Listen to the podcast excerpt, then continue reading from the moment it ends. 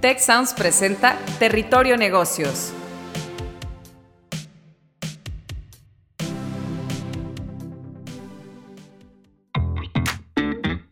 Bienvenidas y bienvenidos a un nuevo episodio de Territorio Negocios.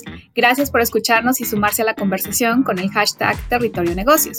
Mi nombre es Eva María Guerra, directora de los programas MBA Monterrey y el MBA in Global Business Strategy con doble grado con UNC Charlotte. Con mucho gusto, el día de hoy los estaré acompañando en este episodio como moderadora sobre el tema Fondos de búsqueda, el camino a la inversión. Y bueno, para conversar sobre el tema, tenemos como invitados a César González, co-founder and managing partner in Sapiens Capital. Bienvenido, César. Muchas gracias, Eva. Muy bien, y de casa tenemos al doctor Félix Cárdenas, director del Centro de Innovación y Emprendimiento de GADE Business School y la Escuela de Negocios del Tecnológico de Monterrey, y bueno, además socio de Capital Ascendis. Bienvenido, Félix. Muchas gracias, Eva. Un placer estar contigo y con tu audiencia. Muchas gracias. Y bueno, para iniciar en materia con este tema de search funds o eh, búsqueda de fondos de inversión, tenemos dos actores. Por un lado, los emprendedores, por otro lado, los inversionistas que, bueno, buscan consolidar sus capitales. Estos instrumentos de inversión facilitan el buscar, adquirir, crecer, vender negocios vía adquisiciones. Y bueno, podría ser una alternativa que implica bajos recursos, mínimo riesgo, digamos que la fórmula ideal de una inversión exitosa. Entonces, para dar un poco de contexto, tengo por aquí algunos datos del Centro de Innovación y Emprendimiento de GADE que me parece importante destacar. Como primer dato histórico, digamos, el, el primer Search Fund fue creado en 1984 por la Universidad de Stanford que, bueno, estos fondos han generado beneficios de tasa interna de, retorno TIR de casi 30% versus un 13% de fondos de capital privado. Eh, además, algo que me sorprendió, que México es líder en América Latina en materia, eh, en esta materia, e históricamente se han formado 37 fondos y más de 20 adquisiciones a través de fondos de búsqueda cifras incluso superiores a países líderes en sus regiones como Reino Unido, Brasil, Israel o Australia. Por lo tanto, me parece que ya hay cierta confianza en este vehículo de inversión, así que el enfoque de esta conversación será hacia el compartir con nuestra audiencia cómo sumarse exitosamente a esta tendencia, ya sea como emprendedores o como inversionistas. Y bueno, iniciando con la primera pregunta, si les parece, iniciamos con Félix la literatura sobre fondos de búsqueda detalla cuatro fases de operación, diferentes responsabilidades para emprendedores, para inversionistas. Y bueno, pues para familiarizar un poco en esta audiencia, ¿cómo resumirías el funcionamiento? ¿Cómo funcionan estos fondos de búsqueda? Eh, ¿Cómo los describirías? ¿Qué funciones tienen los emprendedores y los inversionistas, Félix? Muchas gracias, Eva. Mira, eh, sí, tradicionalmente lo, dijiste muy bien. En el 84, un emprendedor que era graduado de Harvard eh, estaba de visiting faculty allá en, Stanford y comienzan este primer lanzamiento del Search Fund. Entonces, a eso se le llama el Search Fund tradicional, la figura tradicional, que ahorita voy a escribirla versus la evolución que ha existido. Y hoy día es todavía la figura dominante para aquellos emprendedores que están lanzando sus fondos de búsqueda, en donde eh, comúnmente son cuatro etapas. Eh, la primera es la del levantamiento del capital de búsqueda. Comúnmente estamos hablando de 400 mil dólares si es una persona o 700 mil dólares si son dos personas los socios. Y, y, esa es la primera etapa formación de los vehículos y convencer a estos comúnmente entre 15, 20 inversionistas eh, que los van a acompañar para alcanzar este nivel de capital, para que con este puedan salir a su búsqueda, e idealmente encontrar una empresa, realizar la auditoría profunda o due diligence y completar la adquisición. Entonces, la etapa 1 es el levantamiento del fondo de búsqueda. La 2 de 4 es la búsqueda de la empresa, que comúnmente eh, pues ha sido gente desde muy suertudos que en un mes pueden lograr encontrar la empresa adecuada y otros que tardan el ideal es no pasar de 24 meses. Sin embargo, también es común que algunos tarden hasta tres años en, comprar, en comprar la empresa, con todos los retos y desafíos que esto lleva para los emprendedores, para ajustarse a su presupuesto. La tercera etapa de cuatro es la operación del negocio. Ya adquirido el negocio es crecerlo y crearle valor. Comúnmente son tres palancas de creación de valor. Una es el arbitraje de múltiplo, comprar barato y vender caro por múltiplo de evita, si es que es una de las elementos a negociar al momento de adquirirla. Dos son los fundamentales que están propiamente en la operación, aumentar ventas, bajar CAPEX, bajar gastos y costos, temas de impuestos. Y cuarto es la salida, el vender la empresa. Entonces, idealmente en estas cuatro etapas, el emprendedor va a crearle valor. Y cierro mencionando que la evolución ha sido en que, aunque hoy sigue siendo esta la figura dominante, eh, han nacido algunos modelos como el modelo de self-funded, donde el emprendedor dice, en lugar de arrancar con la etapa 1 de tener estos 15, 20 inversionistas, yo lo voy a hacer solo, como una especie de bootstrapping, donde tú estás eh, asumiendo todos los riesgos, gastos de, de, la búsqueda, pero comúnmente el, a mayor riesgo, pues mayor oportunidad. Comúnmente en el modelo tradicional, la regla de dedo dice que el, emprendedor o el equipo de emprendedores tendrán derecho entre un 20 a 30% de la creación de valor de la empresa y esto lo hace muy atractivo, mientras que el self-funded puede eh, sobrepasar el 85 o 90% de la creación de valor. Pero bueno, claro que esa, esa evolución tiene un mucho mayor riesgo y, eso es lo que eh, podría compartirte de las etapas y diferentes modos en general de, de ser un eh, acquisition entrepreneur. Así se le llama a este tipo de emprendedor, un acquisition entrepreneur. Bueno, pues muy interesantes estas, estas tasas que, que comentas. Pudiéramos pasar con César, bueno, con tu experiencia. ¿Qué otros beneficios demuestra la formación de fondos de búsqueda para las y los inversionistas, los emprendedores? ¿Y por qué valdría la pena optar por estos instrumentos frente a otros? Em, sí, pues mira, si quieres en dos partes. Del lado del emprendedor, eh, pues es una mezcla perfecta entre emprender e invertir. Para muchos este, emprendedores de search funds eh, eh, pues tienen, tienen esta necesidad de salir y, operar este, eh, esta a lo mejor necesidad innata de, de este, pues, liderar algo. y pues normalmente hay dos opciones, ¿no? Te sales y haces una startup. eso es lo, lo que pues, muchos conocemos ahora Em, y está este otro modelo, ¿no? Eh, sales y a lo mejor no tienes una idea concreta de qué es lo que quieres liderar, qué es lo que quieres emprender, eh, pero este, tienes este modelo donde eh, te das un tiempo, como decía Félix, te das este, a lo mejor hasta 24 meses para encontrar la empresa perfecta que puedas liderar, ¿no? Entonces, del lado del emprendedor, ese es algo, algo este, bien, bien interesante, bien importante. Em, estás tomando ya una empresa que está funcionando y la idea es que vas a entrar a mejorar operaciones y, este, pues, eventualmente salir, ¿no? Eh, del lado de un inversionista, em, hay, una ventaja bien importante que es que un search fund busca un mercado un poco diferente a otro tipo de inversiones.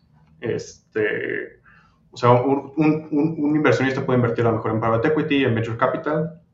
Un private equity va, va a buscar empresas a lo mejor arriba de 50 millones de, dólares de tamaño. Y un venture capital obviamente este, busca este, startups que estén iniciando y que quieran crecer 100x, ¿no? Em, entonces el Search Fund por lo general te va a ayudar a buscar un espacio que un PI no busca porque son empresas más chicas de, de 50 millones y son empresas que ya están establecidas. A lo mejor este, empresas gacela en lugar de empresas unicornio como buscaría un, venture capital. Em, entonces, yo eso es lo que veo como ventajas para el emprendedor y el inversionista. Muchas gracias, muchas gracias. Y bueno, eh, Félix, me gustaría que nos dieras algunas recomendaciones para, para nuestra audiencia. Para el caso de los emprendedores que tienen interés en diseñar fondos de búsqueda, ¿cuáles serían los principales aspectos que deben de considerar para construir y operar un fondo?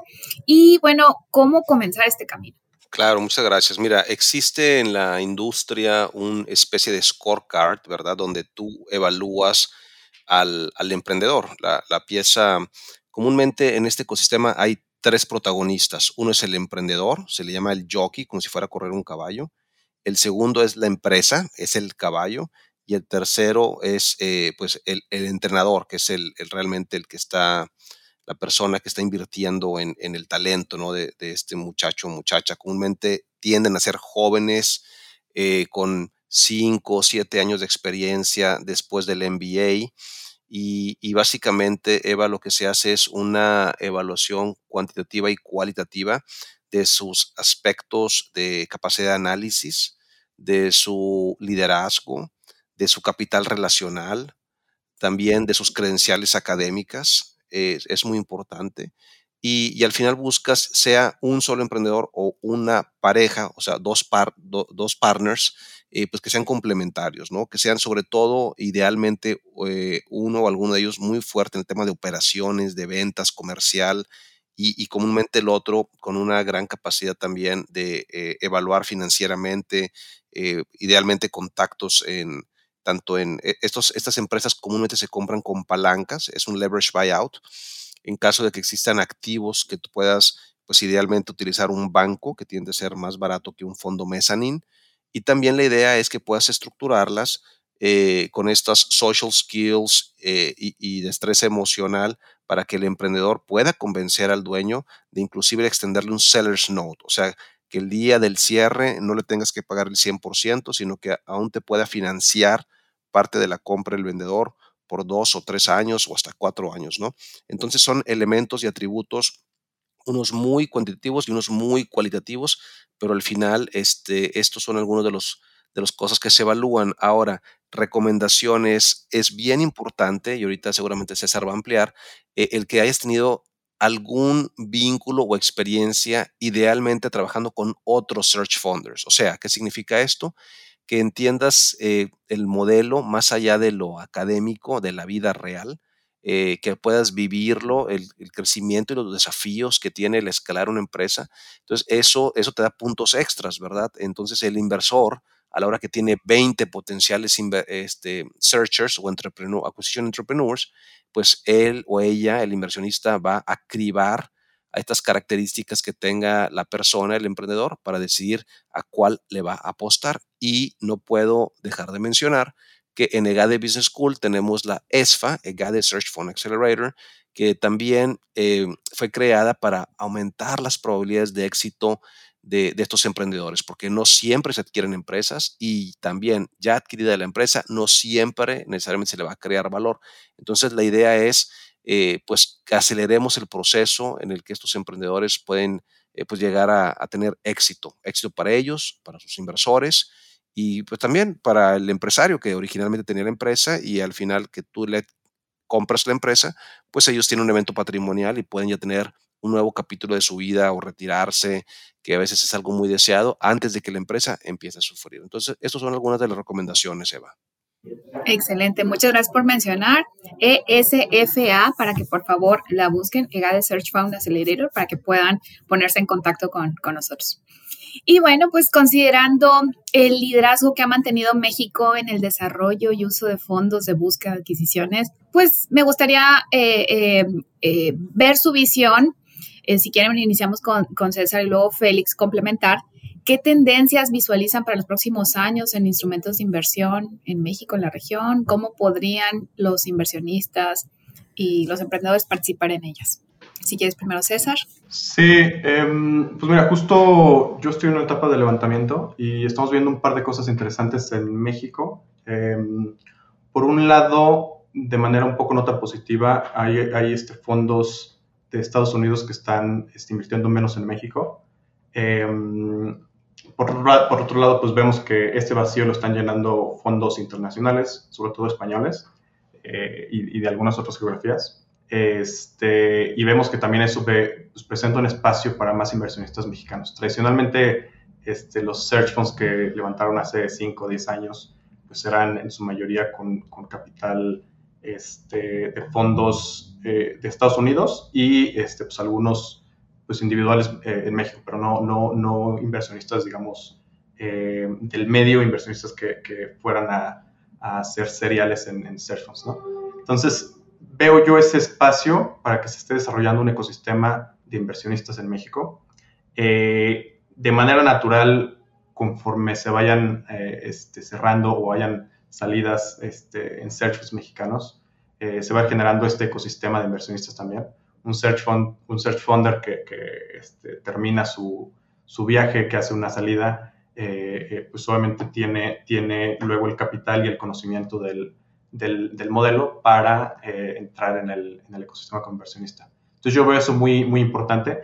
Y por, por otro lado, en México, como, como mencionabas al, principio, Eva, hay una demanda enorme del lado de emprendedores, ¿no? Hay muchos, hay mucho emprendimiento, eh, mucha gente que quiere este, intentar este modelo eh, y lo vemos, o sea, vemos cada vez más gente que quiere entrar a, intentarlo, a hacer esto. México era en algún momento el segundo país con más este, searchers en, en, el mundo, ahora es el tercero después de España, pero creo que todavía hay mucho espacio para llegar a un nivel parecido a, a un mercado desarrollado como Estados Unidos.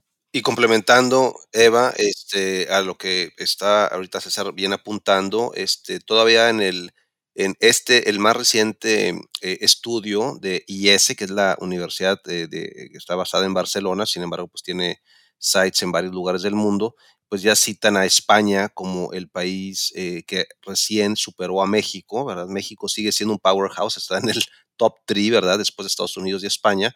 Eh, sin embargo, eh, creo que aquí eh, hay un rol bien importante de tendencias, eh, particularmente en España, dos universidades, el IES y el IE, que también está principalmente su base en Madrid, han impulsado muy fuerte este modelo y eso ha causado que este ecosistema, como decía yo, del caballo, del entrenador y del jinete, se ha robustecido de manera importante y lo que vemos es que nosotros como Tech de Monterrey llega de Business School, pues no nada más hacerlo a nivel MBA, ¿verdad? Sino también algunos programas de educación ejecutiva, porque esto es no nada más para un chavo recién graduado de, de MBA, ¿verdad? También alguien que quiere dejar ya su, su mundo corporativo, ¿verdad? Que está en sus 40, este, inclusive hay gente que superior a los 50 lo, lo, ha hecho, ¿no? Entonces, tendencia número uno es las universidades. Vemos en México al menos un par de universidades eh, que están impulsando muy fuerte este, este ecosistema y lo seguiremos haciendo.